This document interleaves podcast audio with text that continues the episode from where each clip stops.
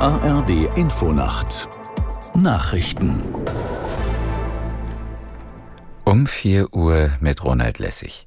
Die Polizei in Köln hat nach eigenen Angaben ihre Schutzmaßnahmen für den Kölner Dom erhöht. Hintergrund ist ein Gefahrenhinweis. Aus der Nachrichtenredaktion Karen Busche. Mit einem Großaufgebot und Spürhunden hat die Polizei am Abend den Kölner Dom durchsucht.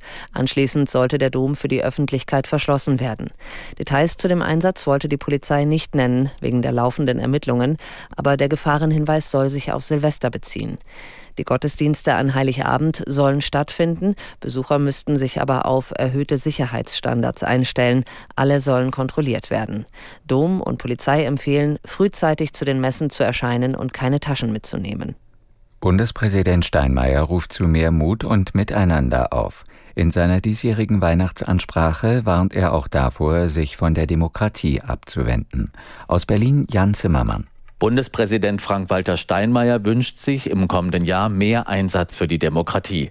Die Bürgerinnen und Bürger dürften von den politisch Verantwortlichen Antworten erwarten, die dem Land weiterhelfen. Demokraten müssten auch zusammenarbeiten, wo es um das gemeinsame Ganze geht, mahnt Steinmeier in seiner Weihnachtsansprache. Viele Menschen würden dies vermissen, aber Wut und Verachtung seien gewiss keine guten Ratgeber, wenn Demokratie anstrengend werde.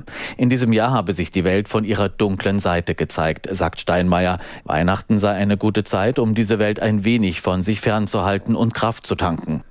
US-Präsident Biden hat Israel noch einmal dazu aufgerufen, die Zivilbevölkerung und humanitäre Helfer im Gazastreifen besser zu schützen.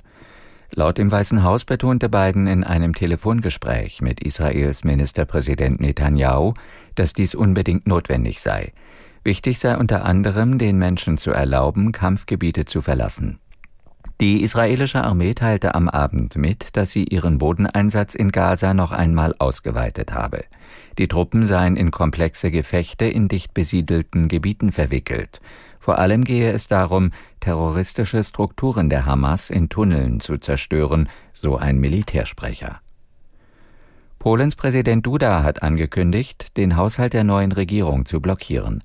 Auf der Plattform X teilte er mit, er werde sein Veto einlegen.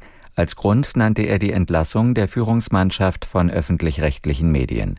Aus Sicht des Staatsoberhauptes von der bisher regierenden nationalkonservativen Peace-Partei war dieser Schritt unrechtmäßig.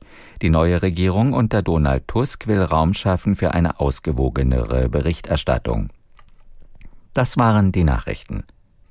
Das Wetter in Deutschland. Tagsüber viele dichte Wolken und Regen, im Süden Auflockerungen, später Schauer, 6 bis 13 Grad. Die weiteren Aussichten am Montag stark bewölkt und Regen, im Süden trocken, 7 bis 13 Grad. Es ist 4 Uhr 3.